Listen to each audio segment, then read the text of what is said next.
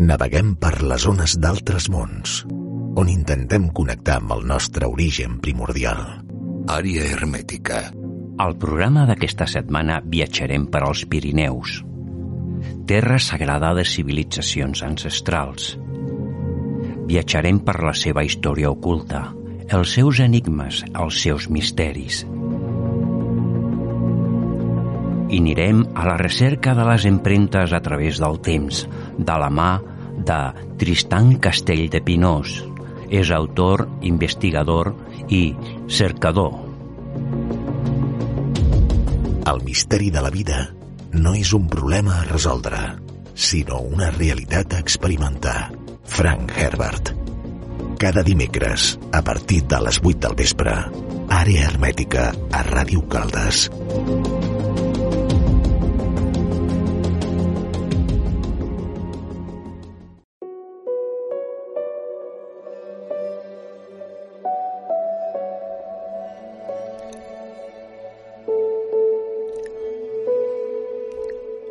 Estimada audiència, benvinguts al Sender d'Àrea Hermètica en l'edició 146. Estimados escuchas y audiencia, bienvenidos y bien hallados en la edición 146 del programa de Área Hermética. Y en el programa de esta semana realizaremos un viaje por una tierra sagrada, el Pirineo tantos secretos, tanta historia y un punto de encuentro de muchas personas buscadoras. Y una semana más vuelve con nosotros Tristán Castell de Pinós. Tristán, muy buenas tardes, ¿cómo estás? Buenas tardes, aquí esperando conectar con vosotros para poder compartir algunas cosas interesantes. Bueno, prepararemos un viaje ahí y seguro que a más de un oyente va a seducir porque la verdad, la fuerza de este programa ha sido los otros programas anteriores que se realizaron, ¿no? Pero bueno, hoy vamos a hacer un viaje que, bueno, daremos una vuelta a muchas cosas interesantes. Quizás, como tú más de una vez has comentado, es imposible decir todo, ¿no? Si ya un tema trae contenido que es muy muy fuerte, pues debemos entender de que las cosas un poco organizadas, ¿no? Y, y bien explicadas por tus experiencias junto a Olga, pues eh, creo que nos puedan seducir, ¿no? Como a muchos de los buscadores, me incluyo yo. Pero antes de empezar, eh, Tristán, si te parece, vamos a poner una introducción y en cuestión de segundos volvemos. Al programa d'avui tindrem Tristan Castells de Pinós, investigador, cercador i escriptor de l'obra El guerrero asceta i les runes. La seva recerca i l'estudi de la història amagada del Pirineu, el seu origen ancestral i les experiències fan que aquests moments que compartirem ens dirigeixin cap als senders de recerca. Tot plegat per poder entendre l'essència d'aquestes terres – les Terres del Drac, un dels llocs més sagrats d'aquest món. Avui, al programa, Tristan Castells de Pinós.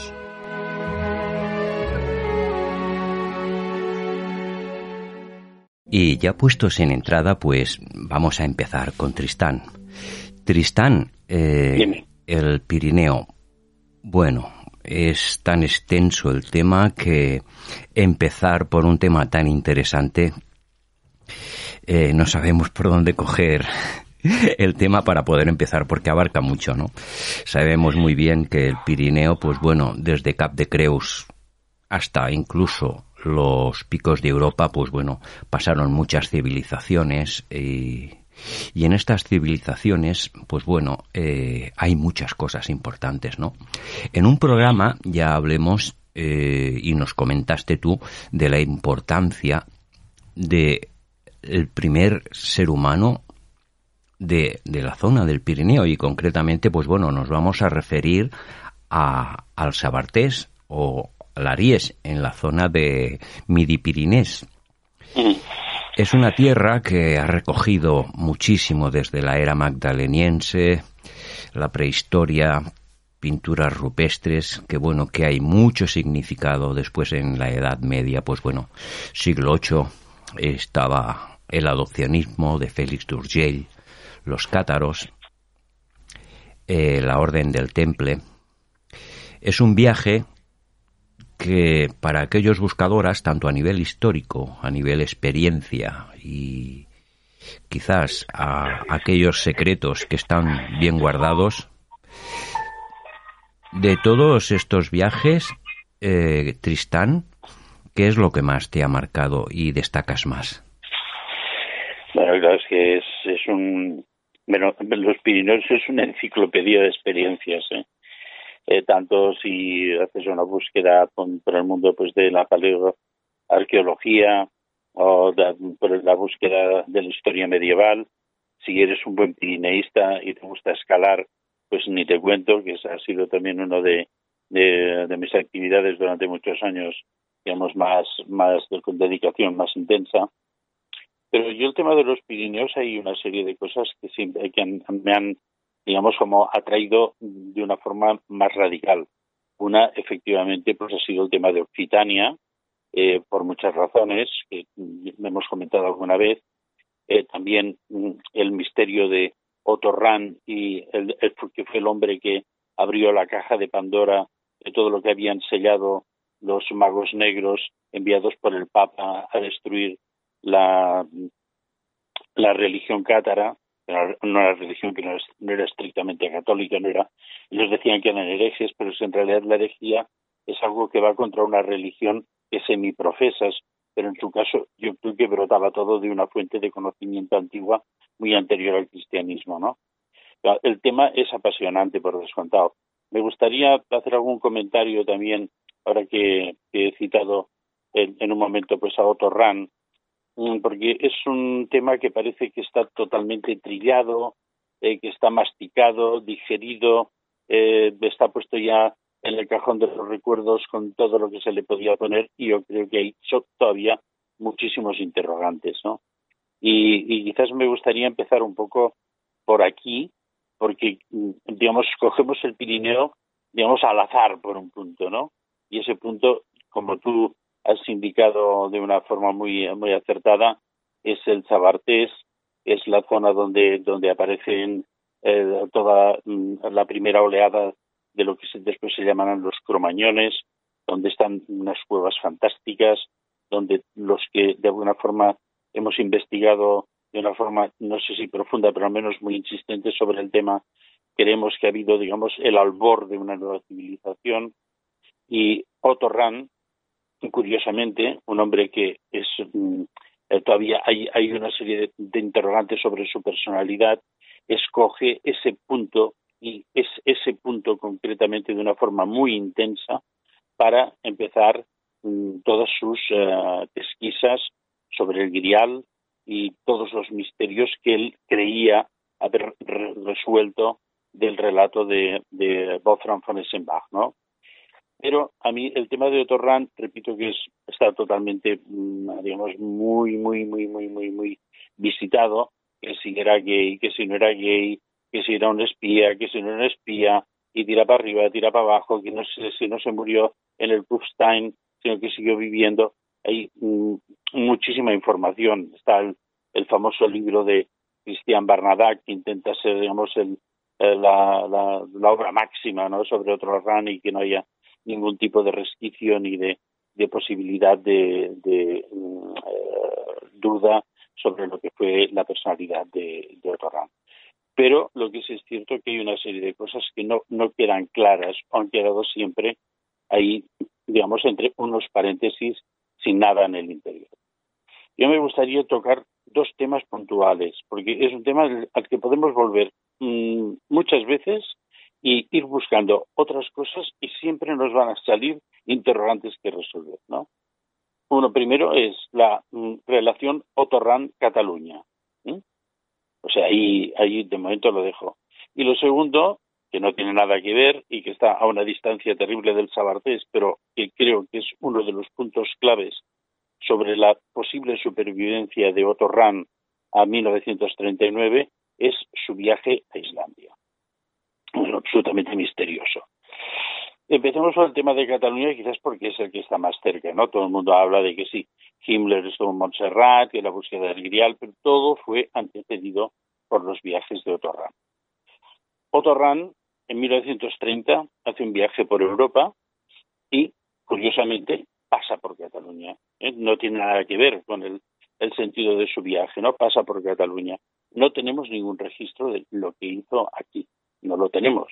Y entonces es muy difícil pensar qué, vino a hacer aquí. Pero este chico en 1930, que era un joven, había nacido pues en, 1904, un brillante universitario, hemos de recordar sobre la idea de que si era nazi, de que si no era nazi, que en aquellos tiempos los servicios de inteligencia acostumbraban a reclutar nuevos elementos para sus, uh, digamos, sus instituciones dentro de las universidades. Se fijaban en los personajes. Hay una película que es muy buena en este sentido, que creo que muchos de nuestros oyentes quizás habrán visto, si no se la recomiendo, se llama The Good Shepherd, el buen pastor, en la que se habla de la creación de la CIA y cómo todo empieza antes de la Segunda Guerra Mundial. Pues bien, Rand era un hombre interesante, eh, mm, había manifestado un, interés por las lenguas románicas, eh, la literatura medieval, pero aparte de todo era un hombre sagaz, ¿eh? siempre un hombre sagaz y llamó la atención de alguna gente de la inteligencia, sobre todo dentro del Partido Nacional Socialista que en 1933 todavía no había llegado al poder. Entonces, seguramente, y Cristian Barnadac, y coincido con él, no hay ningún otro historiador que haya contemplado este aspecto, él había pertenecido a la SSA, que fue, digamos, el Sturmabteilung, fue la primera, digamos, las primeras tropas de asalto que de alguna forma protegían los actos del Partido Nacional Socialista y eran pues, la primera, digamos, tropa de élite que había en aquel momento, ¿no? Y entonces seguramente ahí, en ese campo de cultivo, es donde él fue reclutado. Pero entonces eh, empieza teniendo, digamos, unos recursos económicos bastante, mm, digamos, mm, débiles, empieza a viajar por Europa con muchísima libertad, vale de acuerdo, está en Suiza un tiempo, da clases eh, de lenguas románicas o de alemán en los cantones que no son germanoparlantes, pero básicamente es un hombre que está soportado por una economía que le permite moverse por Europa con una cierta, mm, digamos, eh, facilidad y sin eh, tener problemas económicos. Eh, mientras hace todo esto, y no sabemos si se le encargan una serie de misiones, porque recordemos perfectamente que a partir de ya mismo, a partir de 1933, en el resto del mundo de que no es Alemania, se está pensando ya en organizar una guerra contra el Tercer Reich. Y entonces empieza a moverse gente de inteligencia por toda Europa, ¿no? Uno de, aparte de, de todo, se está cociendo desde 1934 la rebelión militar en España y entonces toda esa zona fronteriza de Andorra y el Sabartés es un, un lugar, un filtro de osmosis para todos los agentes de inteligencia que van hacia arriba y hacia abajo. Irán es colocado aquí y de paso doble doble función eh, con que dentro del mundo del Tercer Reich todavía en mantillas está la semilla de la AMENERVE, que será el Instituto para el Estudio de la Herencia Ancestral, se le encarga que siga su propia vocación de eterno, porque fue un eterno buscador del Santo Grial, ¿no? Entonces aparece por, por el Sabartés, ¿no?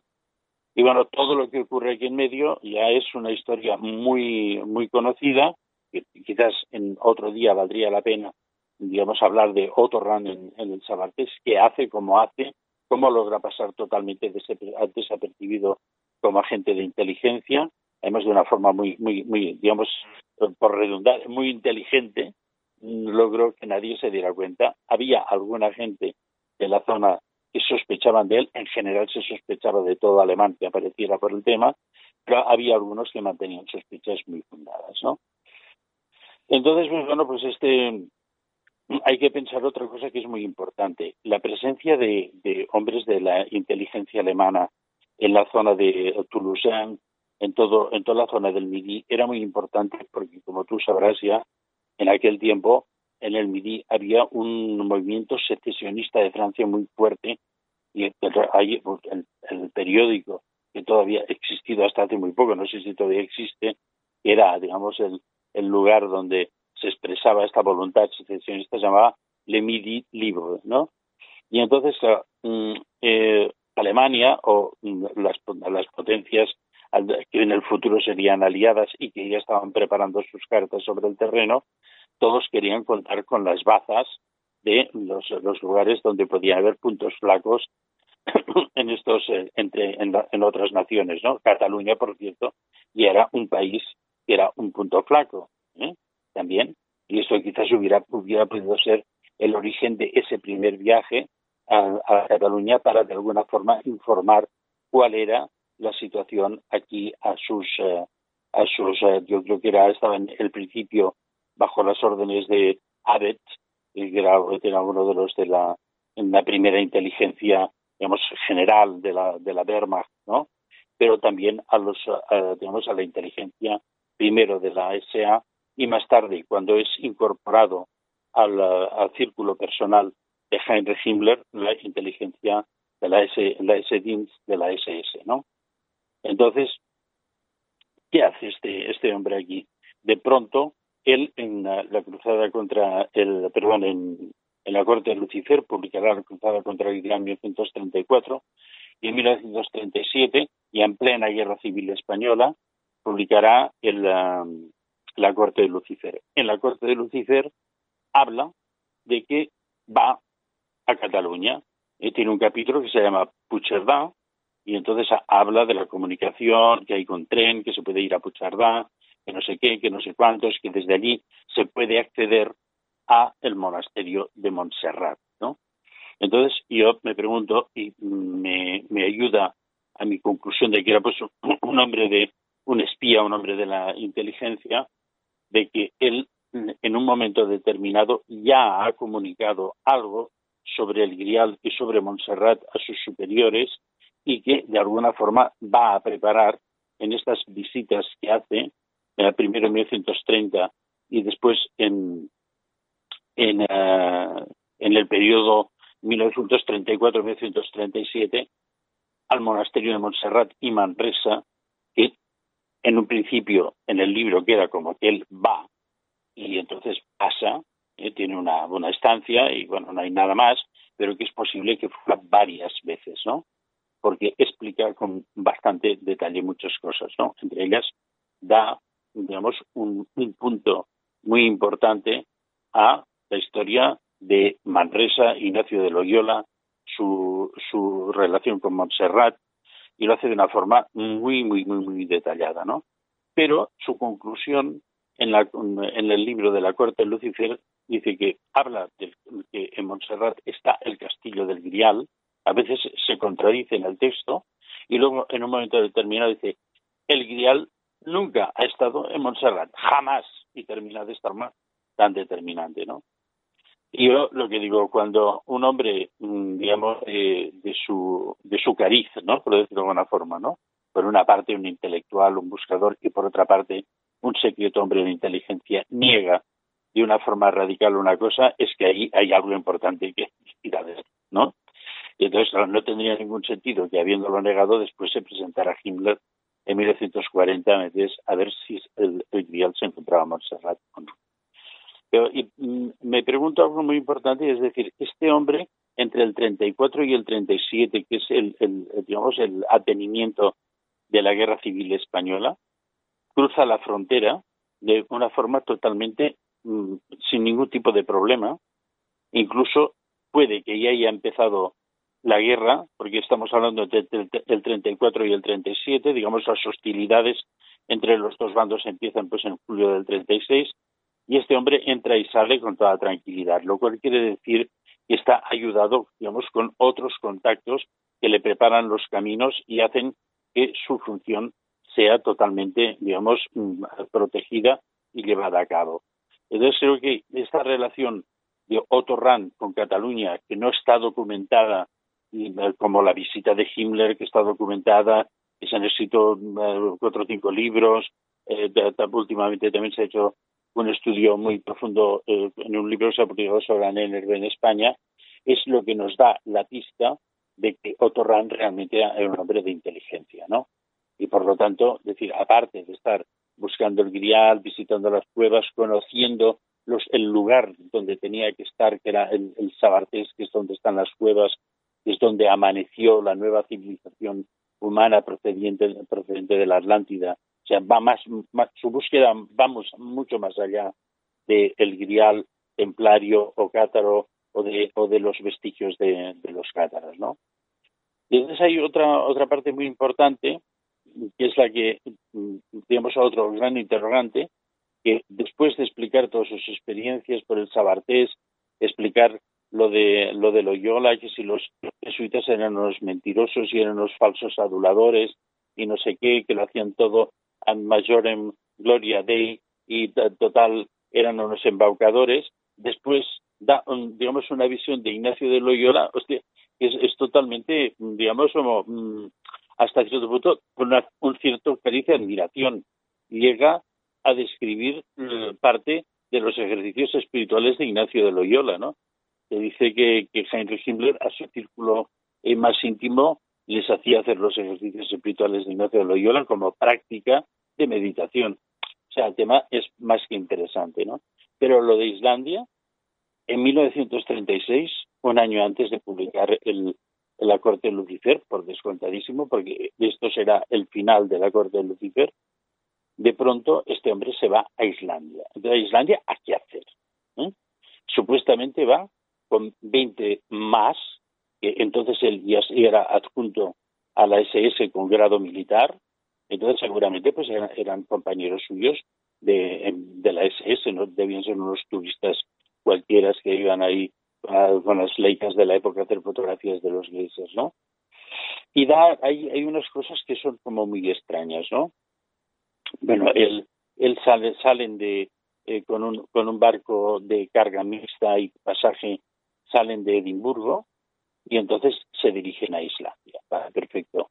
Llegan a Islandia, dice que Islandia es horroroso, que las casas son feísimas, que tal, que no sé qué, que el clima es absolutamente horrendo, que el paisaje es feísimo, pero Dios, el paisaje de Islandia es súper interesante, ¿no? Y yo digo, bueno, pues aquí, a ver, este viaje a Islandia con 20 personajes, ¿no? ¿A dónde va esta gente? Porque él dice que llegan a Reykjavik, que hace dos o tres menciones a dos o tres lugares, un geyser, no sé qué, no sé cuántos, y allí se termina la película, ¿no? Y entonces digo, bueno, yo me doy cuenta de que Islandia, es, digamos, en la distancia entre Islandia y la costa suroriental de Groenlandia es como muchísimo más pequeña que la distancia recorrida desde Edimburgo a Islandia. Y yo me pregunto, este viaje sobre el que nadie ha escrito de una forma abundante, ¿no podría ser que Ran y otros hombres importantes fueran llevados a la base secreta de Thule en Groenlandia, en que desgraciadamente solo es Wilhelm Landing en que sus tres maravillosos libros habla de esta base secreta y que los americanos cuando tomen poder de Groenlandia respetarán no tan solo la base alemana, sino el nombre sigue llamándose hasta el día de hoy, la base americana se llama Thule. Eso, digo, es, es tan desde Islandia a Groenlandia están a tiro de piedra. Digo, uno, uno de los posibles, digamos, fines de este viaje sería la visita a esta base secreta, donde se dice Virgin Landing y la gente de su grupo que ahí es donde empezaron a volar los primeros ovnis del Tercer Reich, volaron desde ahí. Y después hay otra cosa muy importante, no está tan lejos en el recorrido que hacen desde el puerto de Hamburgo. Primero van en un, en un terrio, en un transbordador hasta Edimburgo y de allí cogerán el, el barco este que supuestamente va al Atlántico Norte. Entonces, desde, desde Islandia hasta esa famosa isla que últimamente está despertando un poco de curiosidad, que se llama Spitzberg, ¿no? Pero ahora el nombre en noruego no, no, no me acuerdo de él. Es, eh, los alemanes la llamaban Spitzberg, ¿no? También es conocida como la isla de los osos, que es donde nuestro amigo Bill Gates ha financiado el, el búnker, este, el arca, el arca de Noé, donde están todas las semillas y posiblemente registros genéticos de, de todas las poblaciones biológicas, incluido la humana, y que sabemos que en aquel tiempo, en la guerra, en estas islas había una base secreta que estaba comandada por científicos y había pues unas antenas, unas instalaciones complejísimas y que eso era otra otro, otro de los grandes misterios del Tercer Reich, ¿no? Y hay una tercera cosa más. Hay algunos autores de los que han hablado de la supervivencia de Rand a partir de 1939, y su suicidio fue falso, fue simplemente para sacarlo de la escena y darle un cambio de identidad y otras misiones, se dice que estuvo ligado al proyecto Lebensborn, ¿no? que era el proyecto, digamos, de cría de la raza aria pura, y que ese proyecto se realizó en sus últimos extremos en, en las islas del Mar del Norte. O sea que podemos encontrarnos aquí con una, una triple relación y un misterio que valdría la pena por sí mismo seguir investigando, ¿no? Pero me quiero quedar aquí porque si no, pues el, nuestro, nuestro querido Torran nos va a sacar todo el protagonismo a nuestros amados Pirineos, ¿eh? Pero quería comentar estas dos cosas porque son temas, digamos, que mm, están un poco soslayados y tienen una importancia capital. O sea, si no hubiera habido las primeras visitas de Otorran a Cataluña, seguramente Himmler no hubiera venido a Barcelona ni a Montserrat, por descontado. Y lo de Islandia abre pues una cantidad de interrogantes, un capítulo muy importante para ver cómo este hombre fue rescatado, digamos, de su primera personalidad para darle unas misiones importantísimas que sabemos que hasta después, hasta como mínimo hasta 1965, estuvo realizando. ¿eh? no tan solo en el Sabartés, ¿no? Pues bueno, espero no, no haberme extendido demasiado sobre el tema de RAN.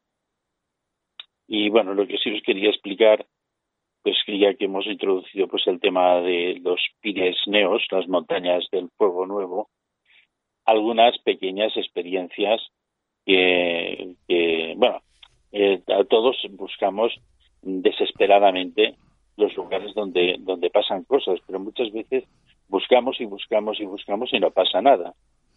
Concretamente, vivimos un tiempo en el Valle de Arán y coincidió en aquel tiempo la publicación del, del libro de Jean Robin que se llama Operación Or, ¿no? Es, es interesante, esto es uno de los libros un poco desconocidos, creo que es algo, para mí es uno de los libros más misteriosos de Jean Robin, ¿no? Y en él, mm, pues bueno, hay, hay un viaje en OVNI eh, hasta, una, hasta Sudamérica, hasta Valparaíso, lo describe perfectamente, y yo le di una, una, una credibilidad a este libro porque nosotros estando en Valparaíso, una personaje muy importante, nos dijo mañana por la mañana, después del amanecer, miren al cielo que verán algo importante. Y vimos acercarse por el mar un ovni hacia, hacia Valparaíso, ¿no? Y entonces me llamó la atención que este, este el, digamos, el personaje que describe Jean Rodin es, es, es digamos, eh, embarcado en un ovni en el Valle de Arán y da un, un cierto tipo de referencias del lugar y que va a Valparaíso y explica todo lo que encuentra Valparaíso. Bueno, pues buscamos por todos los lugares donde posiblemente hubiera podido subir el personaje porque tenía que ser una altura y por lo tanto debía ir eh, con, eh, con un automóvil, acercarse y ver si había señales, no sé qué, no sé cuántos, y claro, no, no encontramos nada, ¿no? Pero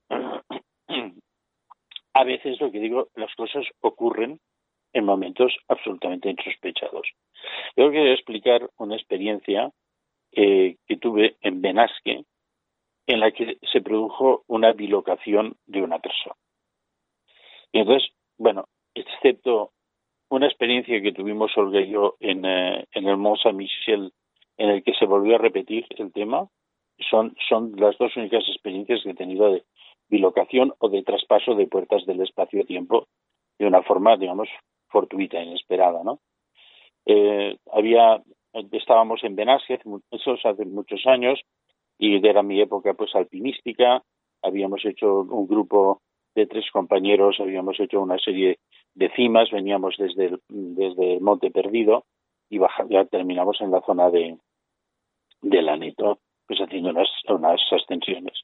Y cuando se nos terminó pues el, el tiempo vacacional, pues bueno, bajamos a Benasque, nos dimos una buena cena, porque estamos eh, todos los días comiendo raciones de montaña y pasando una hambre terrorífica, y allí pues nos dimos una buena cena. Entonces había un bar que no sé si todavía existe en Benasque, se llama Portalón, donde había la posibilidad de ir a tomar unas copas, escuchar un poco de música. Era mucho antes de la estación de esquí.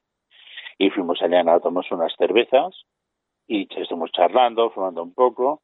Y nada, se nos hizo tarde y entonces un momento determinado bueno, pues nos vamos, ya vamos, tenido, habíamos, teníamos nuestras mochilas en un pajar y íbamos a dormir con nuestros sacos de dormir al pajar y al día siguiente regresábamos a casa. Total, bueno, con que normalmente con que éramos tres nos íbamos repartiendo muchas veces, hoy pagas tú, mañana paga el otro, el otro, le tocó pagar a un compañero que era, digamos, el, el, menos aventurero de los tres, ¿no? Y, y bueno, eh, yo, éramos tres, mi otro compañero, salimos a la calle, lo dejamos a él pagando en el bar. Y nos quedamos en la calle fumando un cigarrillo esperando que saliera de, del bar a, y para reunirse con nosotros, ¿no? Y bueno, pues no salía, no salía, no salía, y de pronto sale el hombre del bar y me dice, oye, vosotros que os vais sin pagar. Y digo, perdone, nosotros hemos dejado a nuestro compañero que le pague. ¿Y que no le ha pagado? Dice, no, adentro no hay ningún compañero vuestro. Digo, imposible. Entonces, o sea, acabamos de salir y él se ha quedado detrás, o sea, no ha salido por esta puerta. Y, bueno, que no esté en el baño, que no se ha encontrado mal, no sé qué cosa. Bueno, entramos con ese hombre, abrimos los baños y el chico pues no estaba. Bueno, entonces, bueno, surge el interrogante, bueno, ¿qué ha pasado ahí, no? Y bueno, yo y mi otro compañero pagamos, estamos absolutamente perplejos, y bueno, salimos, no sé, empezamos a examinar, o sea, todas las posibilidades de, de lo que podía haber hecho este chico, que pero era una persona muy normal, muy poco valiente, por decirlo de alguna forma, ¿no? No era el que nos hubiera gastado una broma pesada, nos hubiera gastado una broma pesada porque sí, ¿no? Y bueno, pues empezamos a ir que arriba, de las que abajo, con las linternas frontales, vamos a buscarles donde teníamos las mochilas, arriba abajo empezamos a gritar su nombre, pensamos que, bueno, podría incluso haberse caído el río, y empezamos a ponernos muy nerviosos, ¿no? Salimos hacia, había una gasolinera a la salida de Benasque, hacia allí, dejando el pueblo hacia atrás, gritando, alguna gente se, se molestó y nos increpaba, y bueno, volvemos al pueblo, desesperados, pensando que ya tenemos que avisar a la Guardia Civil de la desaparición, y de pronto vemos al chico sentado en unas piedras antes de la entrada del pueblo de Benasque. Y dice, ¿tú qué haces aquí? ¿Pero qué haces aquí? Y me dice, no, yo no os, puedo, no os lo puedo explicar. Entonces, bueno, ¿qué, ¿qué, es lo que no nos puedes explicar? Dice que he sido llevado por una fuerza a un sitio y me ha devuelto, esa fuerza me ha devuelto aquí. Entonces, el tercer compañero se puso muy nervioso porque habíamos pasado un muy mal momento y quiso, pues bueno, darle dos bofetones, ¿me entiendes? Con todo. Y bueno, tuve que poner la paz entre los dos, envié a este a dormir y yo que era más amigo de este chico, le digo, oye, dime, o sea, júrame que lo que me estás diciendo es verdad. Y me dice, sí, cuando vosotros habéis levantado, una fuerza me ha cogido y he salido volando Digo, ¿cómo puedes haber salido volando de una casa? Dice, y no te lo puedo explicar. Dice, he salido volando, he ido flotando por encima del pueblo, he ido siguiendo una carretera que había como unos árboles que desde arriba, a luz de luna, los veía plateados, y esa fuerza me ha depositado en el cementerio. Digo, bueno, no, me expliques, me estas cosas porque se, se me ponen los pelos de punta, ¿no?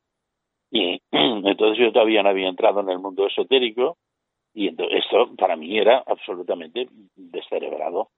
Y entonces me dicen, no, no, me tienes que ayudar, me tienes que ayudar a encontrar el sitio, porque si no me volveré loco, me volveré loco, porque lo que me ha pasado no lo puedo explicar, no lo puedo decir a nadie, a ti te lo digo porque eres mi amigo, pero me tienes que ayudar a encontrar el sitio para que yo vea que lo que me ha pasado es verdad. Y bueno, claro, ¿qué remedio nos toca? ¿no? Yo pensando que incluso este chico podría haber sufrido un, un, mental iba con una cierta precaución. Fuimos buscando, buscando, hasta encontrar un camino que estaba rodeado de álamos, que desde arriba seguramente se veían los álamos a veces con el viento tiene una hoja blanca por debajo muy temblona, y seguimos el camino de los álamos hasta llegar justamente a la puerta del cementerio. La puerta del cementerio estaba cerrada con cadenas, o sea, era imposible entrar. Las tapias del cementerio eran altas y coronadas. En aquel tiempo se hacía mucho poner cristales rotos, ¿no? Para que nadie se pudiera coger al borde y saltar dentro. Y bueno, no había manera humana de entrar ahí dentro, ¿no? Y entonces con la luz de mi frontal enfoqué, enfoqué hacia donde él me decía y él me había dicho que él había ido a una tumba que estaba totalmente tapizada de conchas de mar, cosa que le daba muy poca verosimilitud a su relato. Y efectivamente, enfocando con mi linterna, vi en el, digamos, en el centro del pasillo que entraba a la zona de los nichos, había una tumba separada, estaba toda enganchada de conchas de mar que no sé quién las había puesto en el cabello es una, experiencia de, de, bilocación de los Pirineos y, en fin, yo creo que a mí no se me ha repetido, excepto, repito, en el caso de Mont Saint-Michel con, con Olga, una cosa igual. ¿Qué te parece? Perfecto. Naveguem per les zones d'altres mons, on intentem connectar amb el nostre origen primordial. Àrea hermètica a Ràdio Caldes. Enigmes i misteris del nostre món. Un viatge per la història oculta. Una recerca d'altres realitats.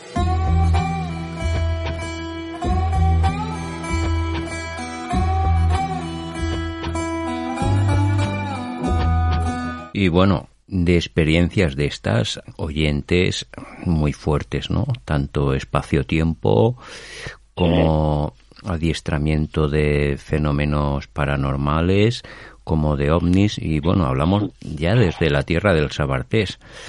Y, y, también en la zona de Laúd, lo que era el antiguo Racés, eh, en, en, la montaña de Bucarac. O sea que el Pirineo es una puerta que trae Muchísima casuística, muchísima. muy especiales, ¿eh? porque repito que mm, después, nosotros cuando estuvimos en el Valle Arán, que ya estábamos más avanzados en, en todos estos temas, ¿no? Pues bueno, aparte que intentamos seguir la, el, la pista de, de, lo que había dicho Jean Robin de la, de la tarifaje ovni y que, esta, y que este ovni había llevado a una persona que había sido citada en el Valle Arán hasta, hasta Valparaíso, donde nosotros estuvimos, y ahí sí también tuvimos algunas experiencias, por cierto, aparte de la que os he citado, ¿no? Nosotros cuando estábamos en el Valle íbamos mucho a San Bertrand de Comenges, ¿no? Está en pleno camino de Santiago. Yo le llamo la Catedral del Bosque, ¿no? Es un sitio espectacular. Está en un espacio mmm, prácticamente deshabitado, donde hubo una, un opidium romano, y también hubo seguramente un templo druídico y los restos de una basílica paleocristiana, pero no hay prácticamente nada más, ¿no? Y es una catedral espectacular, allí sola, medio, ¿sabes? Para lo que es para lo que es eh, la zona de Cominges, eh, muchos historiadores conocidos han comentado que la catedral de San Beltrán de Cominges que es algo fuera de serie, para una localidad tan pequeña y eh, lo bello que hay en este lugar. Muchas veces lo han comentado. Yo nunca he tenido el placer de visitarlo, ¿no? Pues Pero que es una cosa que se ha oído bastante, ¿no? Por Pues personas. podríamos ir juntos, porque verás, nosotros estando en el valle, eh, alguien cuando ponemos vivimos un tiempo en el Valle Arán. Y entonces alguien nos comentó, oye, vosotros no os habéis visitado, no visitando Bertrand de Comisión. No, oye, pues tenéis que ir, tenéis que ir, tenéis que ir, tenéis que ir. Total, fuimos un día a San Bertrand, ¿no? Y ahí había un efecto que se nos, se nos repitió todas las veces que fuimos, lo hicimos y pasó. En San Bertrand de, de bueno, que hay su historia, hay quien dice que Bertrand de Gott, ¿no? que fue el que el que de alguna manera fue el impulsor de la de la eh, extinción o la supuesta extinción, aparente extinción de la orden del temple, ahí mm, creó una, nueva orden secreta, una orden secreta neocátara, y que por eso eso estaba ahí tan apartado, ¿no? Y el sitio, aparte de ser espectacular, tiene algunas cosas mm, un poco singulares, ¿no? Una de ellas es que en el campanario se dice que es un exvoto, pero yo no, he visto muchos exvotos, he visitado muchas muchas iglesias y es un tema que siempre me ha llamado mucho la atención y he seguido porque detrás de todo esto seguramente hay milagros, hay hay hay digamos eh, plegamientos del espacio-tiempo en el que se producen cosas y bueno, últimamente estuvimos en el Miracla, que también es un lugar interesante también. Total, llegamos dentro y nos dimos cuenta, entramos y con la radiestesia, con el péndulo, miramos a ver cómo estaba el tema de la energía. Bueno, el péndulo nos saltaba de los dedos, ¿no? Y a medida que nos fuimos acercando, está en el centro hay un coro espectacular de madera. En la entrada del coro hay tres o cuatro losas de mármol negro y que parecen que están señalando algo. Allí el péndulo era absolutamente, pero eh, digamos parecía que estaba con una batería ultrasónica, ¿no? Y entonces pensamos, aunque siempre llevamos alguna forma, digamos, de protección o de talismán o anillos especiales y tal, pero dijimos, no, los anillos van aquí al suelo. Ahora, inmediatamente, ¿no? Dejamos allí los anillos en el suelo y seguimos dando la vuelta a la iglesia. Entre el altar, detrás del altar, el altar está como vacío por detrás y hay detrás una especie como de relicario grande, eso es como una pequeña, es, es como una pequeña construcción ¿eh? detrás del altar y en esa zona, en una parte, no se sabe ahora, porque hay gente que dice que han quitado las reliquias de San Bertrand, el fundador ¿no? de, la, de la catedral, y en una parte están las reliquias en otra parte están los objetos sagrados que hay, digamos, de, la, de, la, de esa comunidad secreta. Se llegó a decir que tenían un cuerno de unicornio, ¿eh? que ya sabes, como que está en el Museo de la Moyen Age en París, ¿no? que son generalmente pues de, de una especie marina que tiene esta especie de conos espirulados, pero que en aquel tiempo pasaba por cuerno de unicornio, ¿no? Y lo que es, es muy interesante es que además en el acceso a Le o sea, al campanario, hay un cocodrilo disecado en la pared, ¿no? O sea, que es como si hubiera un culto reptiliano. ¿eh? Eso es absolutamente sorprendente, ¿no? El coro y que es una obra, es, es, es una catedral dentro de la catedral, es de, una exquisitez la talla de la madera, contiene una cantidad de símbolos sexuales y obscenos como no he visto ningún otro coro del mundo. o sea, yo digo, esto es más, esa una orden secreta porque no una orden tántrica, con toda seguridad, ¿sabes? Y en, en el mismo, en el mismo eh, claustro que es un poco más antiguo, que es románico, también hay unos capiteles con una cierta, digamos, eh, simbología eh, sexual, ¿no? Bueno, dicho esto, eh, bueno, dimos vueltas por allí, tan no sé qué, recuperamos los anillos y entonces nos dimos cuenta que este pasillo en el que había estas dos cosas, ahí había como una especie de almohadón, ¿sabes? De, de cosa de densidad ahí dentro. Y dijimos, vale, pasamos ahí, paso yo, y cuando estoy en el centro siento que de poner mi, mano derecha en el relicario y mi mano izquierda donde están los objetos ahí, tal, tal, tal. Y entonces me quedo ahí, los brazos en cruz, metidos las dos manos ahí dentro, y noto perfectamente que me cogen de las manos. Noto como una, primero como una, una, un calambre muy fuerte, y noto que me cogen de las manos. Y tantas veces hemos ido nosotros allí, hemos probado esto y hemos sentido esto. ¿eh? Y por eso te digo, si no has estado, mm, me gustaría mucho que fueras y que, y que, y que de alguna forma pudieras mm, conectar con este tipo de fuerza. ¿eh? Sí, hay un detalle. sí, que nosotros meditábamos y entrábamos en una cierta conexión. O sea, siempre que entramos en un espacio sagrado, o sea, entramos en, intentamos entrar en conexión con lo que está ahí guardando y que le mostramos un poco, digamos, le abrimos nuestro nuestro nuestro sistema energético para que puedan, digamos, escanearnos y, que sepan lo que somos. Si somos rechazados, que nos rechacen, pero si somos acogidos, que nos dejen dentro, ¿no? Mm. Había un detalle ahí, Tristán, y mm. me acuerdo un comentario que dijo eh, Jesús Ávila Granados cuando la visitó. Jesús Ávila Granados ya ha salido. y, bueno, eh, comentaba, y bueno, da razón a, lo que tú dices sobre el arte sexual, ¿no? Y comentó de que en un retablo de madera pues había un clérigo y un niño le estaba haciendo una felación, ¿no? Y él lo recordó. Sí, y él lo recordaba pues a un ritual romano, ¿no? Eh, no vamos a ir más para allá porque, bueno... Por descontado que esos usan los incubos y los sucubos en las penetraciones anales y todo esto ya es otro tema que podemos entrar en otro día, ¿no? Sí, no, pero, Hay, hay, en otro sitio, en, justamente en Mirepoix, también en la, en la maison, uh, ¿cómo se llama? La maison de...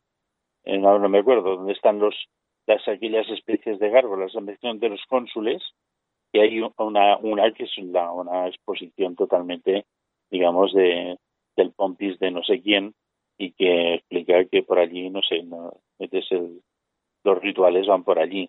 Hay otros, muchos, ah, hay eh, de respecto a escenas de índole sexual, hay en eh, Santo Domingo de la Calzada, hay, hay un retablo que tiene un friso absolutamente espectacular. Lo tengo fotografiado que es espectacular y publicado en un libro además. ¿no? Pero San Bertrán ya sabes que se dice que allí fue Flavio Josefo, eh, que últimamente estoy como muy aficionado a Flavio Josefo con el tema de los esenios, como tú sabes, dice que Herodes Antipas fue eh, exiliado, fue expulsado y llevado allí, eh, a, San Bertrán de Comenges. Y ahí cerca hay un lugar que se, dice que es la tumba de Herodes Antipas, ¿no? Que en el 39 fue llevado allá, ¿no? Pero bueno, pues este es el, es el tema. Sí, es interesante. Comenges, ¿eh?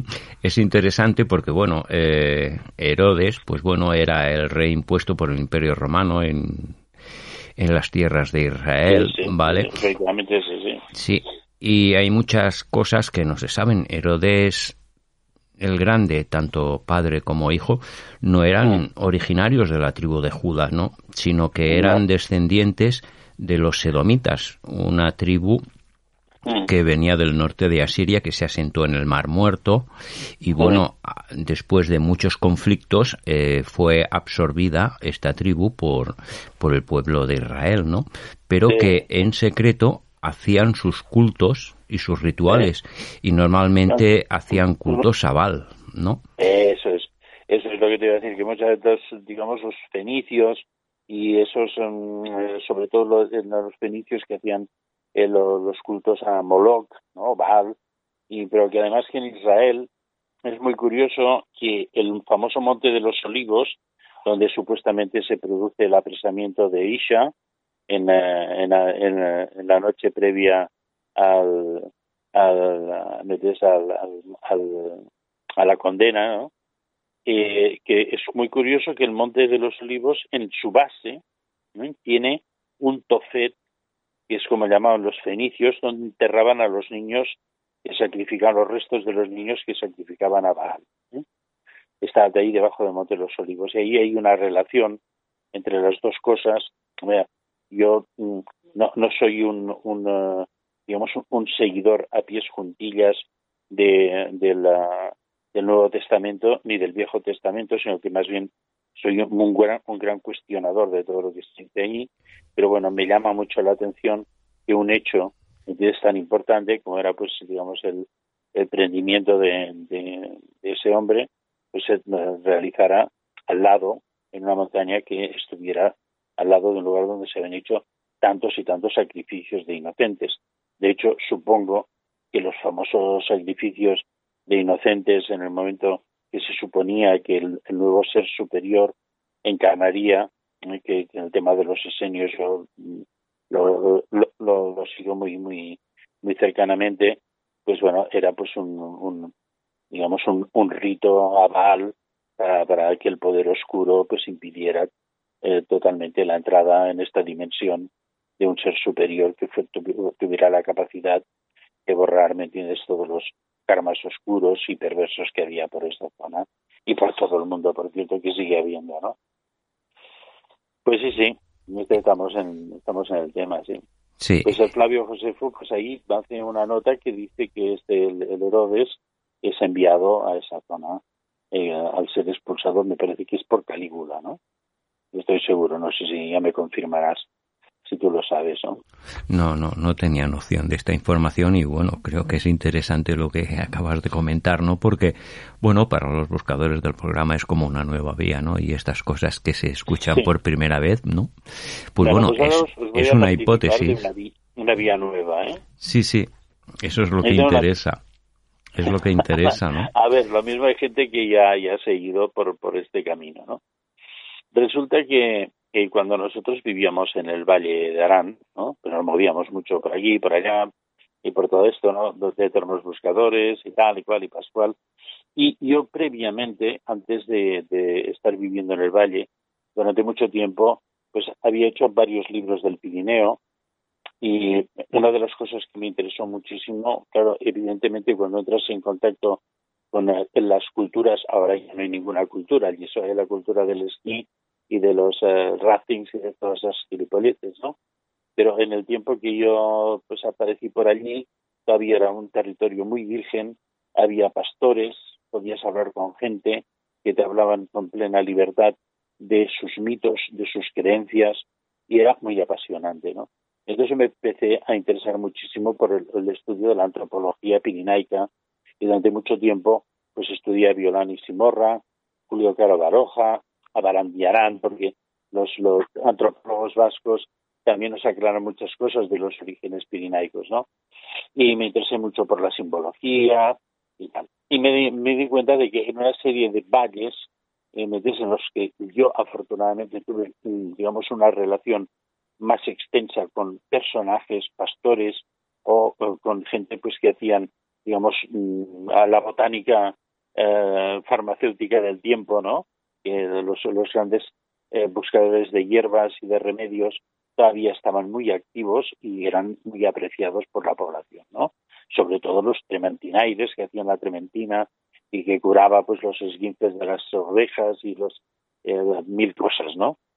Bueno, total, estos pastores, hubo uno en el Valle de Boí, que entonces vivía en una casita, era un hombre viudo ya, y entonces me tenía cariño, y él cuando, pues le traía alguna cosa y aparecía por allí hacer un reportaje, y entonces hablábamos un poco, le hice unas fotos que se han publicado muchísimo, por cierto, y la casa se llamaba Cas, Cas del Rucherat, del Rucherat, y estaba justo delante de eh, San, eh, eh, San Miguel de Taúl, ¿no? Estaba ahí delante, ¿no? La casa de este hombre. Y este, junto con unos trementinaires que vivían en el pueblo de Unarre, encima de la Vall d'Àneu, son los que me hablaron de una forma más abierta de según qué cosas, ¿no?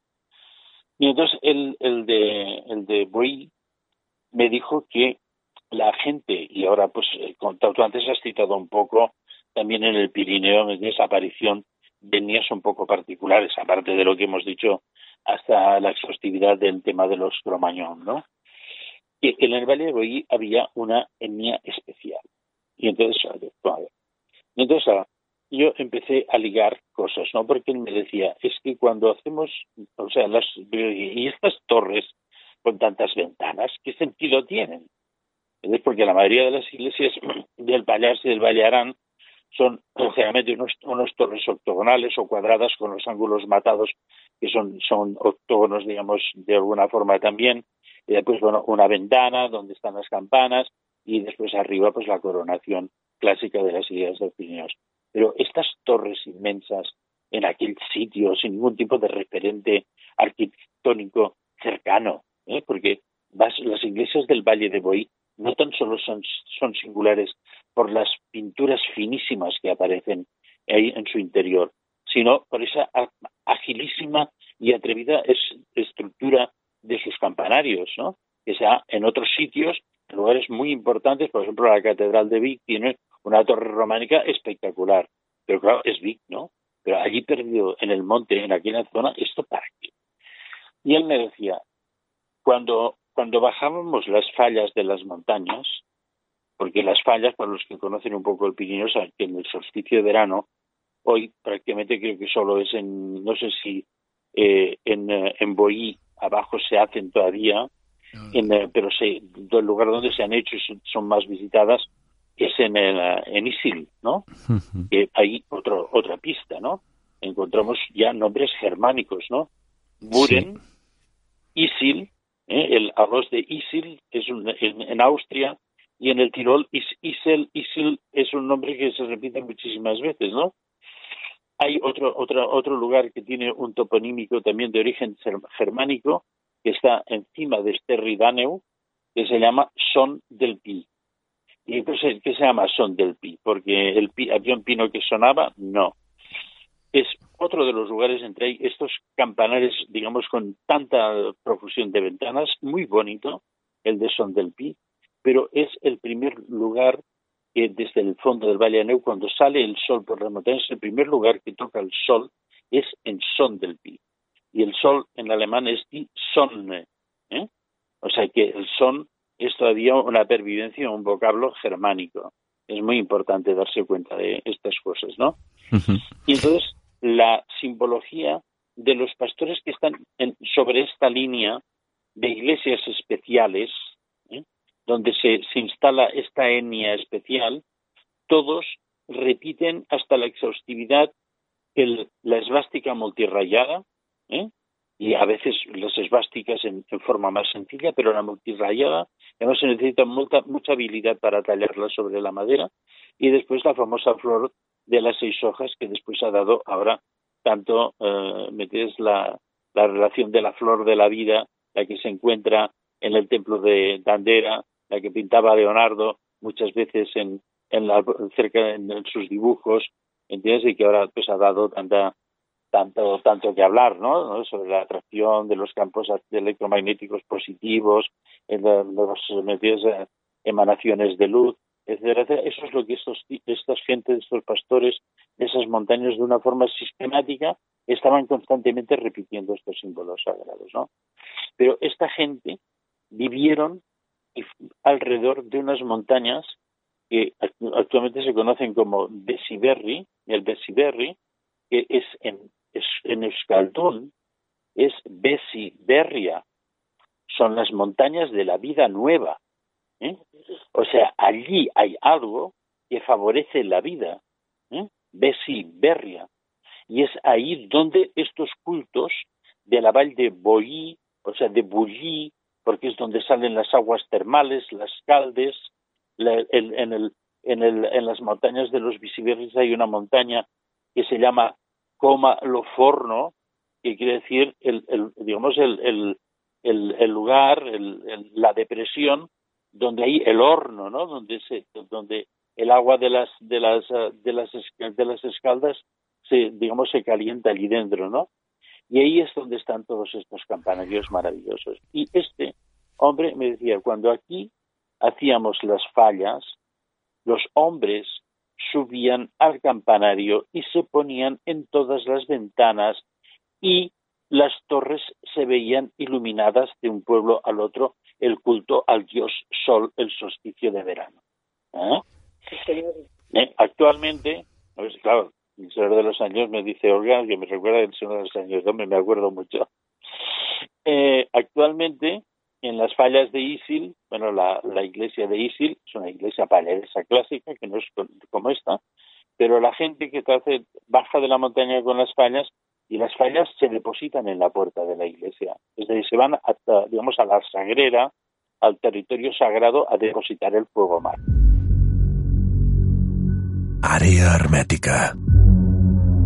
Enigmes i misteris del nostre món.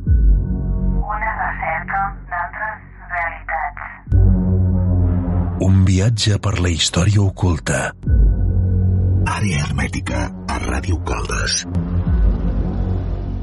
Digo que esta experiencia hasta los días de hoy en día, como por ejemplo en Barruera, toda la Valle de Boy, la Baixada de Torchas que le, que le llaman, pues bueno, también podría estar vinculada a lo que estás comentando, ¿no? Eh, Tristán. Les falles que dicen allí también, ¿sabes? O sea, es una ceremonia solsticial que es el culto pues al sol, ¿no? O sea, también los, los, los esenios también participaban de este culto, ¿no? Pero hay algo más interesante ahí, ¿no? Porque todo esto está alrededor de un lugar muy interesante, que es el valle de, eh, de, de, Maurici, San, Moritz en alemán. Es un santo muy alemán, ¿no? San Moritz, ¿no? San Maurici. Y entonces allí hay un pueblecito que se llama Spot, ¿no? ¿Y qué quiere decir Spot, no? Claro, si tomamos el es en, las lenguas payaresas como artículo y pot, ¿qué es lo que es, no? Ahí es donde se guarda el cáliz, ¿eh? que en forma popular es el pote, ¿no? ¿Eh? Por eso se dice que uno de los caballeros que fueron a, tierra o de los que sacaron el grial de, de, de Montsegur, me parece que se llama Poitevin, ¿no? Que dicen los franceses, Vie. ¿eh? sí, sí, exacto que acabó sus últimos días, según dice la leyenda, después de pasar por después de la fuga con Amiel Aikar, Uk, pasaron por eh, hicieron descanso en, en la encomienda de Perpiñán de Masdeu hasta el Palau de Vilcaira en tierras de Uk Pons III. Sí, sí, es interesante. El descendiente, ¿no? Recordando. Sí, sí, desde luego que Eribus es uno de los castillos del Grial más, más, más, o sea, más claros, ¿no?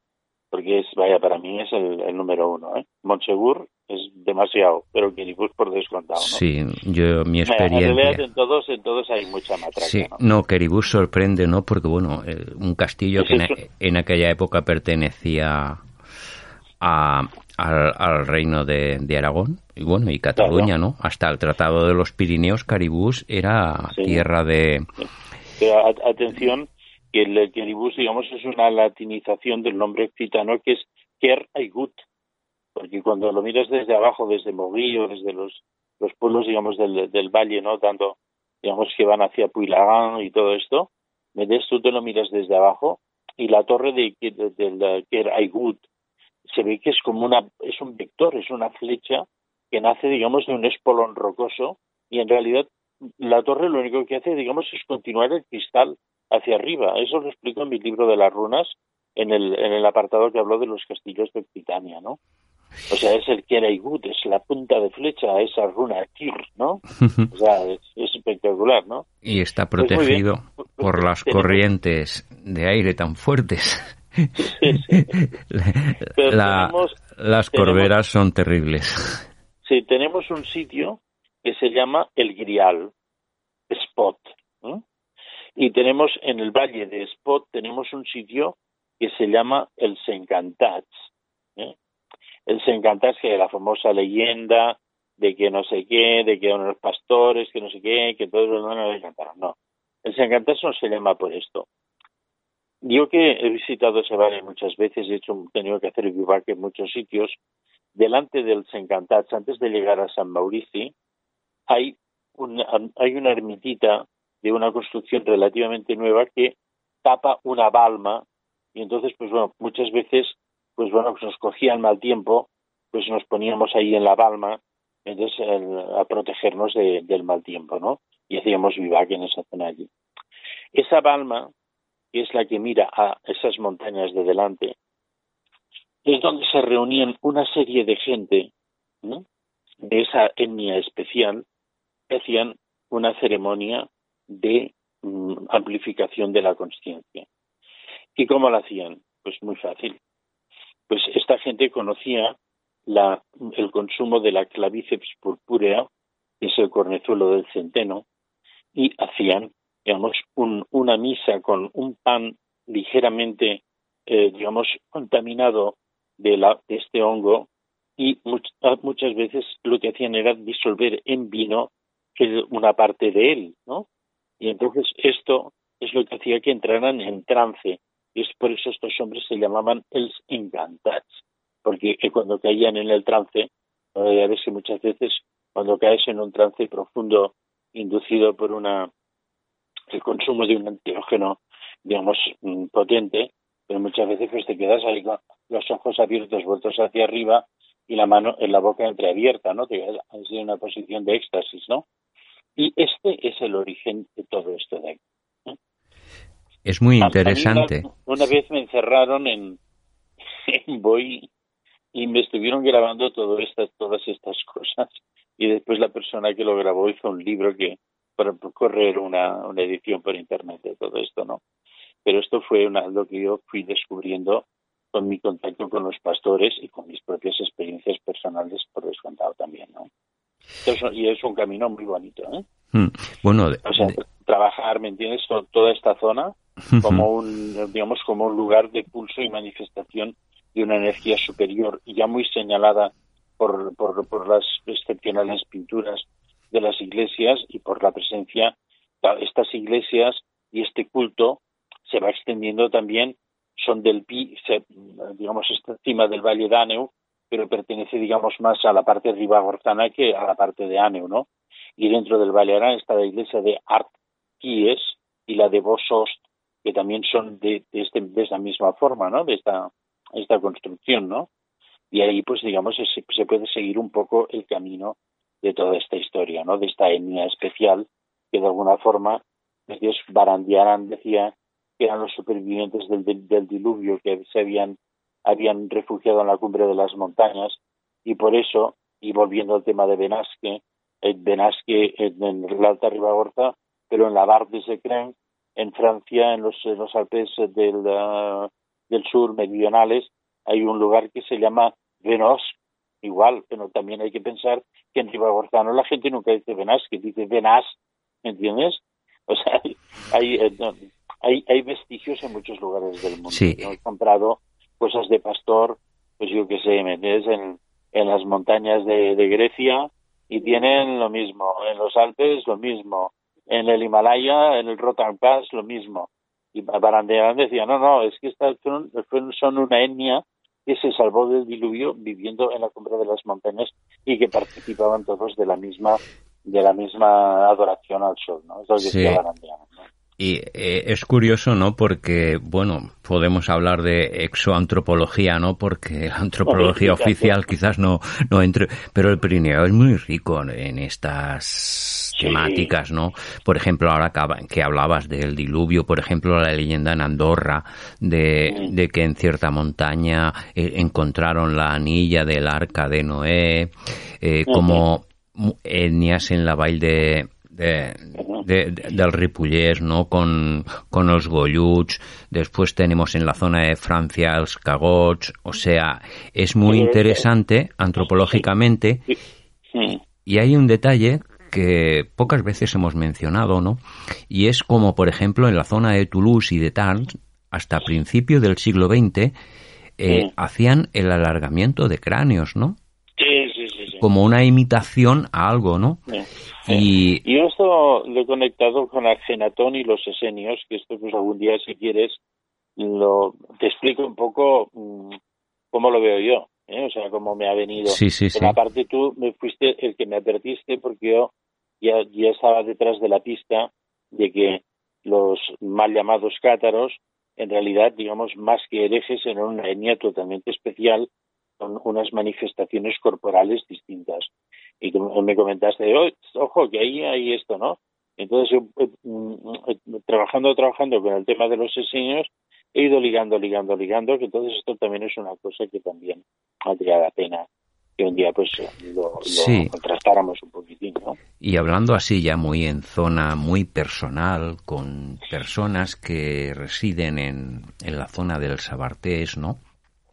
Pocas veces se da, ¿no? Pero que hay como una genética, ¿no? Que eh, en sus sueños o en sus estados de trance, ¿no? reconocen de que hay una clase de personas con ciertas con ciertas características, ¿no? De Claro, hecho, el, movi- el movimiento del catarismo que hubo en la zona del Sabartés, eh, en la zona del Sabartés o mejor dicho la zona de- del Pirineo, ¿no? Pues bueno, fue una serie de conocimiento que se dio para poder darlo a conocer al mundo, ¿no? Y una parte de estos seguidores, pues bueno, no estaba de acuerdo, pero bueno, como la libertad era Mm. respetada, pues la dieron, ¿no? Y este conocimiento, pues bueno, eh, lo llegaban a datar de hasta unos 20.000 años, ¿no? Y el catarismo, pues bueno, eh, sí que es verdad de que se llenó de conocimiento a través de Zara, Zaratustra, bueno, todo, todo ese conocimiento de Oriente a través de los bogomilos, después eh, la expansión que tuvieron como los paulicianos en la zona de Italia y Eslovenia y Europa, Sí, ¿no? Pero- me permites, yo, el tema este de los bogomilos, que está muy aceptado y tal, yo, mm, con todos los respetos a todo tipo de opiniones y a todo tipo de historias, lo pongo en una duda muy razonable. Sí, muy. Pero si me permites que te dé un poco eh, la última palabra que quería comentarte, Sí, sí. que bueno, Perdón. que lo que se lo que se nutre en esta zona del Pirineo no tiene nada que ver con eh, el catarismo que hay en la zona del norte de Francia, Alemania, eh, los bogomilos, los paulicianos, ¿no? Sino Claro. que es un conocimiento que nace aquí en el Pirineo y el catarismo es. que sale aquí en el Sabartés se nutre de ese conocimiento que tendría más a conocimientos ancestrales, ¿no? Sino, Atlántida. sí, y quizás, Atlántida. bueno, la Atlántida, ¿sabe? Salen bastantes, ¿no? Bueno, de hecho Sí. se dice que en Fontanet hay un sitio que está cerrado. Bueno, tú entras a Fontanet, encuentras Sí. una puerta, pero después hay otra dentro que está vallada con ladrillos. Dicen que no dejan entrar porque hay sifones y es peligroso, ¿no? Eh, un conocido comentaba de que en ese lugar se encontraban eh, ciertos sepulcros de posibles atlantes, ¿no? Como también se Seguro. comenta que en la montaña de Bugarak, en, en, en ciertas grutas, allí yace la, la tumba de la última sacerdotisa atlante, ¿no? Bueno, hablamos mucho de mitología y de leyenda, ¿no? Pero que a veces estos son eslabones que se unen al puzzle y te dan sí, sí, sí, sí. un poco Sin de duda, respuesta, ¿no? Sin duda. Mm, como sin lo que tú habías comentado en tu, en tu exposición, que es muy interesante. Y, y creo que, bueno, hoy hemos tenido muchísimas cosas, ¿no? ¿Crees que hay algo más interesante a aportar, eh, Tristán? Bueno, de, eh, bueno eh, cosas, cosas importantes porque quizás necesitan un tiempo. Eh, la experiencia que tuvimos eh, Olga y yo en Lourdes, ¿eh? que, que, mm, parece que en Lourdes no se puede tener nada más. Nosotros una experiencia muy especial. Yo no sé si tenemos tiempo. Quería comentaros también una cosa. Sí, y yo, adelante, no tenemos ningún problema, ¿eh? Adelante, a adelante, Tristán. Otra que es, digamos, digamos más, más, más de, de, digamos, de menos alto vuelo, ¿no? Nosotros eh, residimos durante un, un invierno en la rectoría de Ventajola, que son nada, cuatro, cuatro casas en, en medio de la Cerdaña, ¿no? Porque estábamos haciendo un trabajo en la Cerdaña y entonces eh, el, autor del libro que yo estaba haciendo, do- documentando fotográficamente, era el propietario de esta rectoría y nos cedió la rectoría. Y entonces Olga y yo pues pasábamos allí en nuestro cuartel general, ¿no? Y cogimos un invierno muy crudo, muy frío. Y bueno, era un lugar que era un poco misteriosísimo, eso es la verdad. Pero nunca acababa de pasar nada. Había como una cierta sensación, esa sensación que tienes que cuando caminas alguien te está siguiendo, ¿no sabes? Y, bueno, pero mira, aunque nosotros somos un poco, eh, digamos, curtidos o estamos fogueados, pues ya vamos aguantándolo todo, ¿no? Pero una noche nos quisieron dar una lección bonita, ¿eh? una lección muy bonita, ¿no?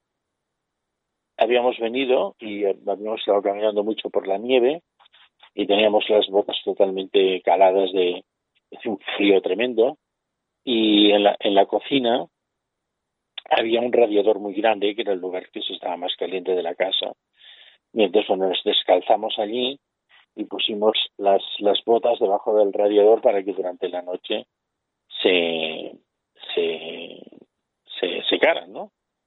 Y bueno, pues nada, no pasó nada especial, salvando eh, nosotros íbamos, entonces siempre llevamos unos con nosotros perritos tibetanos, ¿no?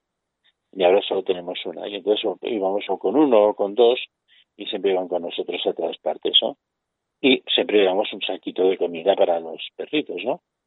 Y entonces, pues bueno, pues esa noche nada nos fuimos, nos enterramos debajo de los edredones, porque hacía un frío tremendo, tener los pies helados, y no pasó nada, nada especial, salvo que a la mañana siguiente, al bajar abajo, Olga tenía unas botas de caña un poco bajas, yo tenía unas botas más altas, y en las botas de Olga, alguien, alguien, o sea, puedo jurar, y Olga está allí cerca mío, y jurar, los dos, y jurar y perjurar, que en esa casa no entró nadie, no entró nadie, pero algo, por la noche, cogió las bolitas de los perros y llenó cuidadosamente las dos botas de Olga sin que cayera una sola bola en el suelo. Y al día siguiente no lo encontramos así. Esto creo que fue también uno, una de las mm, manifestaciones de poderosas presencias que estaban en aquella casa y que en un momento determinado quisieron decir, bueno, vosotros os pensáis que bueno, sois muy tranquilos y que, en fin, no tenéis miedo de nada, pero os vamos a enseñar quiénes somos nosotros. Nos encontramos con las botas de Olga llenas hasta arriba de la de comida de los de bolitas de los perritos. Curioso, ¿eh? Desde luego que hay muchísimas experiencias, ¿no? Eh, Esta es, es, curiosísima, ¿no? Porque bueno, sí, sí. Eh, es algo es que ha tenido el, el, poder de mover físicamente es la, la bolsa de, de, las de la comida de los perros y que bueno, con que eran perritos tibetanos eran bolitas pequeñas, pero bueno, la bolsa ya pesaba un poco. O sea, para mover eso y ponerlo dentro cuidadosamente dentro de los zapatos, llenarlos absolutamente macizos y va a estar a ras de todo con un cuidado absoluto, hostia, perdón, ¿me entiendes? Se tiene que tener algún tipo de, de, de fuerza superior increíble que todavía no sé cómo es, evidente que las hay porque Tristán y Olga, eh, bueno, más de un invitado e incluso amigos nos han contado experiencias sobrenaturales increíbles. Sí, sí. Sobre todo Pablo nos contó una experiencia con un amigo que desapareció hace un par de años, Eduard, y pasaron una noche en las pulgas de Wuhan. Ah, mal, muy sitio muy poderoso, sí. Yo Y- te explicaré alguna cosa también sobre Sí. la, la Y- cueva de y una experiencia que tuvimos ahí también. Y Pablo comentaba, dice, se oía música y decía Eduard, dice, será música del pueblo, algún acto o algo, dice, las horas que son. Pero era una melodía que pocos instrumentos ¿no? actuales sonarían, pero tenía melo- melodía, ¿no? Y Sí. entonces, eh, después de pasar mucho tiempo, ambos comentaron y lo relacionaron con esto tiene que ver algo con seres esféricos o elementales, ¿no? claro, Y más de una persona, pues bueno, han comentado experiencias de, de todo tipo, ¿no? El Pirineo, cuando una persona está sumergida, eh, creo que tiene una capacidad de conectar con algo que la mayoría de la sociedad está aislada, ¿no? Nos Sí. queda la leyenda, pero poco, poco, poco hay de que personas puedan conectar, pero realmente creo que hay algo, ¿no? Quizás sea muy complejo de explicar con palabras, ¿no? Pero bueno, el hecho de estar allí y sentir y sentirte en ese momento eh, ya es muy grandioso. Quizás yo no puedo tener un dote de palabra para exponerlo, ¿no? Pero eh, por lo menos cuando vas y vuelves es como si tu conciencia la la alimentaras, ¿no? Porque tienes una percepción de las cosas en forma positiva que, bueno, pienso que esto es lo que de verdad nos haría crecer a las personas, ¿no? El optimismo de las cosas que tenemos, que no valoramos. Y bueno, te hace pensar mucho, muchísimo, la verdad. Y es Yo- interesante. Sí, yo, yo he tenido la suerte de vivir mucho tiempo en el Pirineo, ¿no? O sea, que tuvimos una casa rural en el Valle de Arán durante casi 10 años, fue una experiencia muy bonita también, pero mm, siempre he estado mm, por allí. Estuve dos años retirados, se han retirado prácticamente a, una borda que todavía tenemos en el Pirineo de Huesca y también fue una experiencia absolutamente demoledora, ¿no?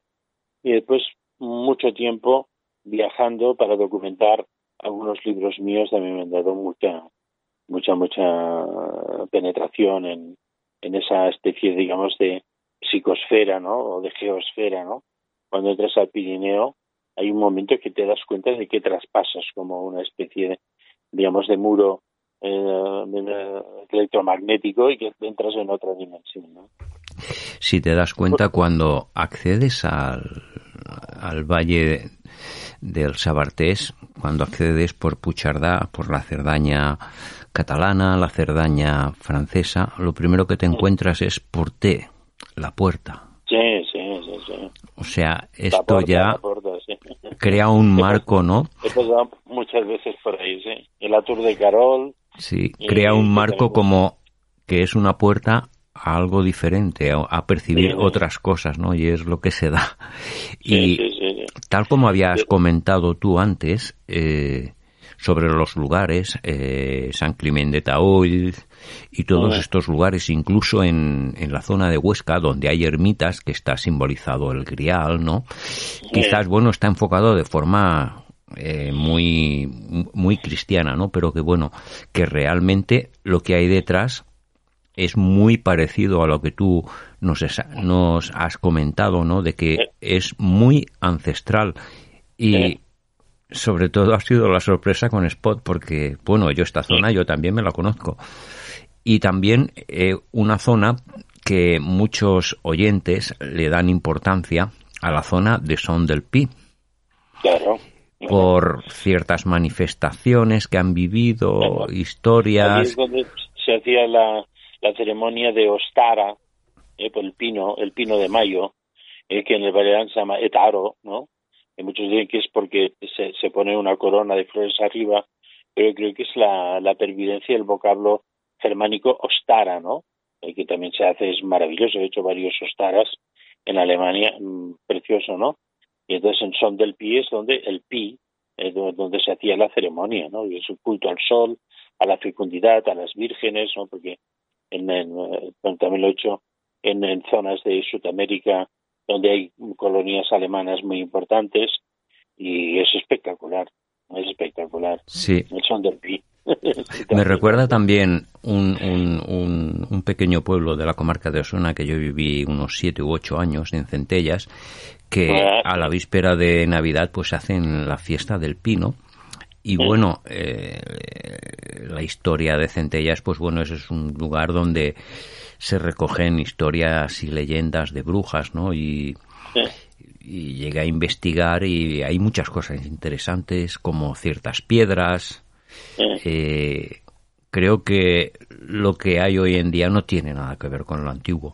Pero bueno, sobre todo lo que hemos estado, hemos estado hablando y lo que nos has comentado tú, tiene todo realmente un origen ancestral, ¿no? Hay un, una frase que se utiliza, ¿no? Como por ejemplo en, en, la zona del Aries, la cuna de la humanidad, ¿no? Creo que sería esta cuna de este conocimiento que se le ha negado siempre, ¿no? Y ha sido siempre declarado como herejía, ya sea a través del adopcionismo, de, de los cátaros, de, de tantas herejías que han sido siempre abatidas, ¿no? porque bueno, Prisciliano también pasó por la zona del Sabartés, hablamos del priscilianismo y, bueno, todo esto que engloba el camino de Santiago o el camino de San Jaume, creo que es mágico, ¿no? De Comanches es, una, es uno de los lugares también, digamos, potentes del camino de, Santiago. ¿eh? En la parte francesa es que hay mucha cosa también, con que es eh, Madur, o sea, Beceley, que es que aquí los sales volando de todos esos sitios, ¿sabes? es impresionante. Mm, bueno, es que Roca, Rocamadur tiene su, su lógica, ¿no? Rocamadur, eh, pues bueno, es un nombre a uno de los descendientes de la sangre real, ¿no? Aunque esté oculto ahí de una cierta manera, conmemora el nombre de Amador. Sí, Amador, exacto. Y es lo que las viejas... Ahí está la espada clavada en la piedra, la Durandal clavada allí mm. en la piedra, en la entrada, encima de la tumba. Sí, sí. Digo, como decía un amigo mío canario, bajo el perfil de las viejas piedras se encuentran verdades escondidas. Sí, Una interpretación para poder entender lo ancestral, ¿no? Que bueno, que el mundo material hoy en día pues estaba, está bastante contaminado. Eh, Eh, Tristán. Otro día, eh, perdona, hablamos un poco del Canigó. Sí, de acuerdo.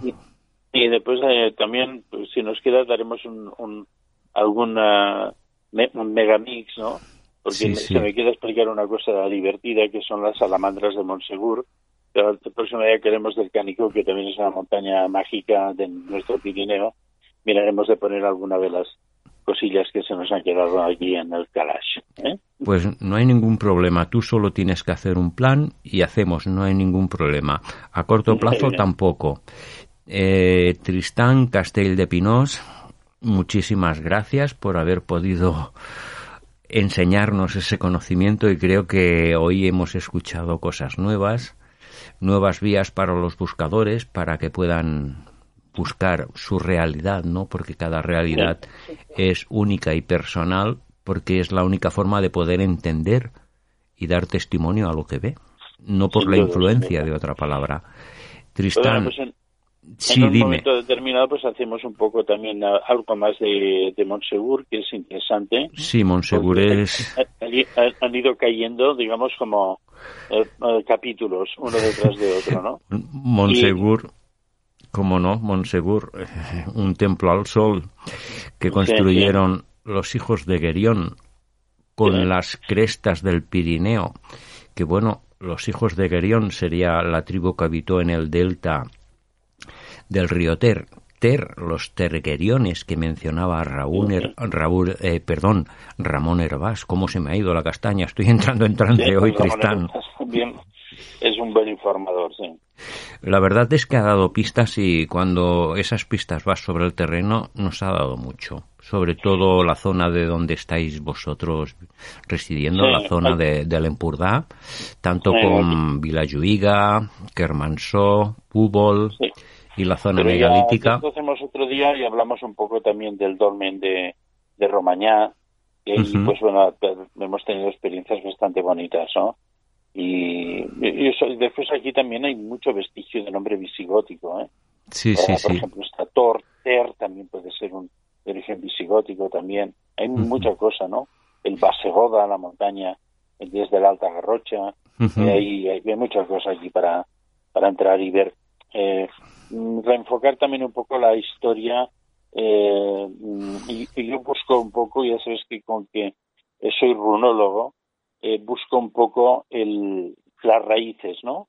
Los lugares donde brota esa, esa fuerza, ¿no? Sí. Entonces, pues, claro, muchas veces está oculta detrás de la etimología de, de cada nombre, ¿no?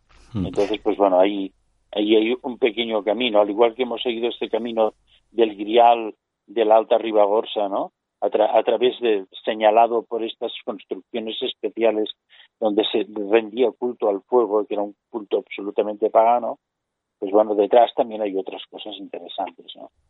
Comentaba Ramón bien. Hervás como el río del Grial sería Sí. el, el Sí. río Ter y el Garona, ¿no? El fuego que no quema. Quizás está relacionado un poco por la zona volcánica, ¿no? Pero que es interesante. Pues nada, eh, Tristán, emplazamos otro capítulo porque creo que hay muchos contenidos que tienen que salir a la luz. Muchísimas gracias por tu voluntad y por la Muy bien. colaboración de Olga por estar ahí a, a tu lado, dándote apoyo. Y en una próxima aventura de área hermética, pues nos ponemos y divulgamos estos contenidos porque la verdad son eh, primordiales para la audiencia del programa porque en una cierta parte hay personas que escuchan pero y gusta pero es que en el programa tenemos una audiencia que hay buscadores de verdad y por eso es interesante Bueno, este es programa importantísimo. ¿eh? Yo, yo también os propongo, cuando repasemos un poquitín el tema de Monsegur y algunas de las experiencias que nos han pasado allí, Olga tiene algunos poemas dedicados a esas experiencias y quizás sería bonito también que ella pudiera declamar Sí, tres de no hay- poemas no hay ningún sobre la problema su visión ah, del, ah, esa religión secreta de los Pirineos. ¿eh? Sí, la poesía como los trovadores con la música de la poesía era una forma de transmitir, o sea que es espectacular tener el trovar este... plus, ¿Mm? trovar plus. Sí, sí. Muy bien, pues hoy ha sido eh, estupendo col- colaborar contigo y participar. Espero que las mm, cositas que hemos hablado hoy, pues bueno, levanten interés y, y sobre todo que adviertan a los incansables buscadores que todavía no hayan hollado, al menos en, eh, con, con la conciencia que hemos abierto hoy esos espacios, pues a buscar, a conocerlos y a disfrutarlo por descontado. Y tanto que sí, muchísimas gracias porque la intención es abrir conciencia de que hay otros caminos, ¿no? Para encontrar, ¿no? Ya sean a criterio de cada persona, su búsqueda. Sí. Lo único que... Sí, adelante, Cristán, dime. No, yo pienso que to- todos eh, coincidimos, todos los grandes buscadores del grial, por decirlo de alguna forma, grandes, pequeños y medianos, eh, necesitamos para entrar en contacto con esa con esa energía superior, con esa conciencia superior, tenemos nuestros tiempos y cada uno entra en su tiempo, ¿no? Y entonces pues, es un, un escalado en el cual pues mientras unos progresamos y vamos subiendo arriba, otros van ocupando los lugares que nosotros vamos dejando atrás, ¿no? Y entonces, pues bueno, ahí eh, nosotros lo único que hacemos es proyectar una cierta luz de conciencia que nosotros absor- absorbimos hacia abajo para que los otros vean esta luz de conciencia, la absorban en ellos, la proyecten hacia abajo y así, y así, y así se vaya dispersando, digamos, ese conocimiento sagrado. ¿eh? Creo que habrá un momento que la conciencia tendrá una apertura, ¿vale? Porque creo que las consecuencias actuales y sociales de este mundo, pues bueno, están Lo dando prue- están dando pruebas de que hay una inutilidad que no sirve para la persona, ¿no? O sea, se está convirtiendo de una manera que, bueno, es incomprensible. Pues nada, muchísimas gracias Tristán Castell de Pinós, un buscador, investigador, autor y que nos da unos relatos muchísimo, muchísimo de interesantes. Te emplazamos para otra aventura. Recibe un fuerte abrazo del programa Área Hermética del equipo para ti y para Olga. Muy pronto volvemos a las ondas. Mil gracias. Y para finalizar programa, finalizaremos con una poesía de Olga Castells. Mi pérdida eternidad.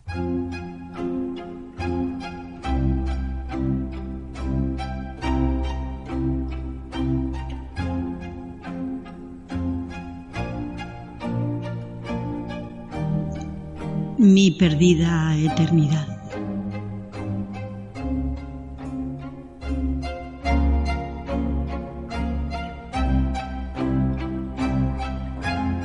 Respiro esencia de mí en la inquietud de la piel que me cubre, mientras siento las aguas primordiales en líquidas conciencias nadando en mi ser.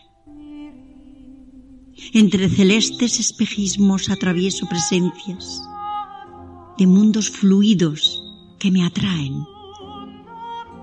Sin pausa me respiro. Constato mi espejismo del tiempo que huye a mi atrape.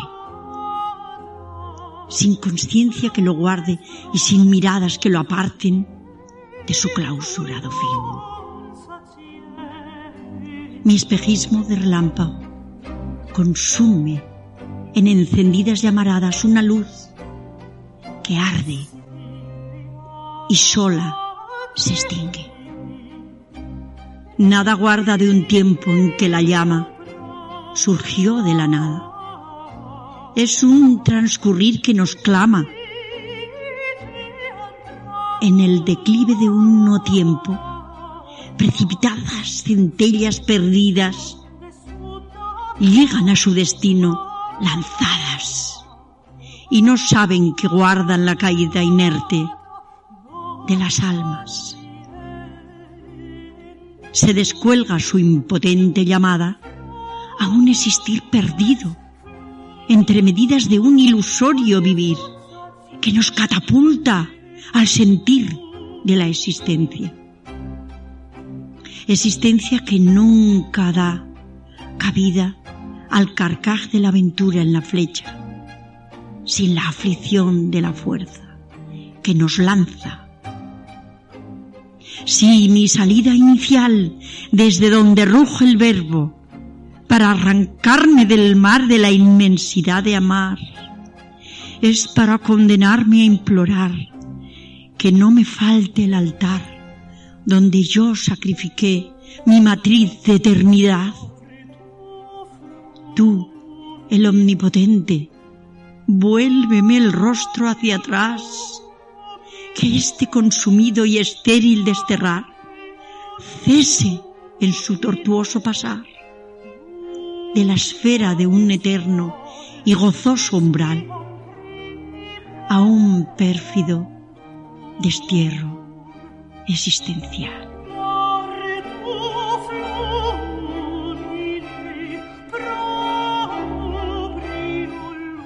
I fins aquí el programa 146.